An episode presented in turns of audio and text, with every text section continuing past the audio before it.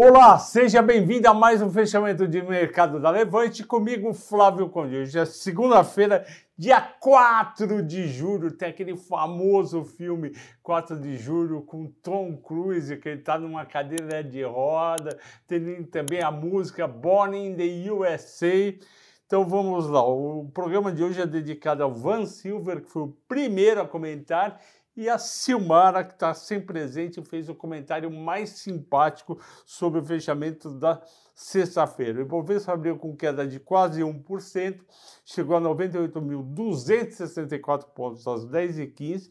E eu escrevi no Instagram, está exagerado, o Ibovespa futuro às 9h50 está menos 1, tem que ser menos. Pode cair um pouco, mas cai menos. Eu imaginei aí qualquer coisa entre menos meio, menos 0,40. Durante o dia ele chegou a ficar positivo entre 11,50 e 15,50 e acabou fechando a 98.609, menos 0,35, sem ter a Bolsa Americana como bússola e sem ter principalmente o dinheiro dos investidores americanos. Tanto é que o volume agora há pouco na tela era de apenas 16 bilhões e se fosse um dia fraco, normal, ia até em 24 bilhões, portanto 8 bilhões a menos, tirou um terço do volume normal. Já o dólar também oscilou pouquinho, por quê? Não tinha o mercado americano para servir de bússola e fechou 5,32. As mais negociadas, Petrobras muito bem, 29,14 mais 2,1 seguindo petróleo, Vale, que é o 0,57, 74,67, até caiu pouco por conta do minério, que é quase 6. Bova 11 caiu 0,65. Rap Vida subiu 7,40, foi a quarta mais negociada. E por que, que o pessoal saiu comprando Rap Vida e outras do setor? Porque a ANS deu uma relaxada nas regras de planos de saúde corporativo. Destaque de alta, Rap Vida, segundo lugar, Local Web mais 4, BRF mais 3. BRF está subindo todo dia, já tem umas duas semanas. E por quê? Porque milho e soja tem caído no mercado internacional. Positivo mais 3, Prio mais 3, a gente gosta bastante da Prio, já estou vendo na carteira.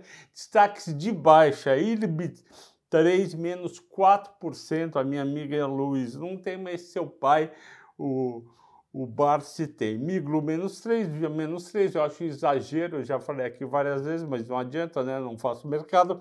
Miglu e Via caindo menos 3, a Vibra caindo 2,6. E qual foi o destaque dos assinantes? Você que entra no Telegram da Levante colocou CSN Mineração. Papel cai impressionantes 39% no ano ela tem um PL 4.4, a Vale tem um PL mais atrativo, 3.3, ela tem um EV EBITDA 2.0, a Vale tem 2.2.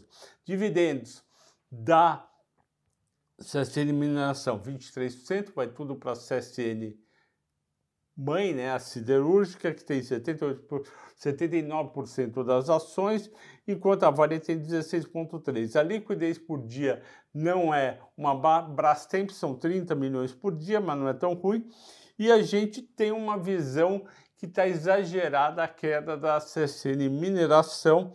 A gente acredita o quê? Que até 2024 ou seja, tem ainda 23, metade de 22, 23 e 24, a companhia pode atingir uma produção de 60 milhões de toneladas de minério de ferro por ano. Ela tem Casa de Pedra, que é uma mina gigante, versus 36 milhões no ano passado. Então seria um baita crescimento, mas crescimento tem a ver com entrega. entrega não é uma coisa fácil da gente ter, principalmente na CSN.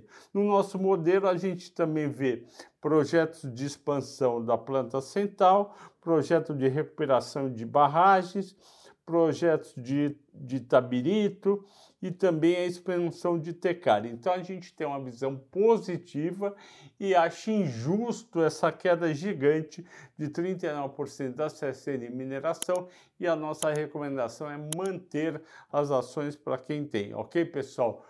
Boa noite a todos, bom descanso, até amanhã.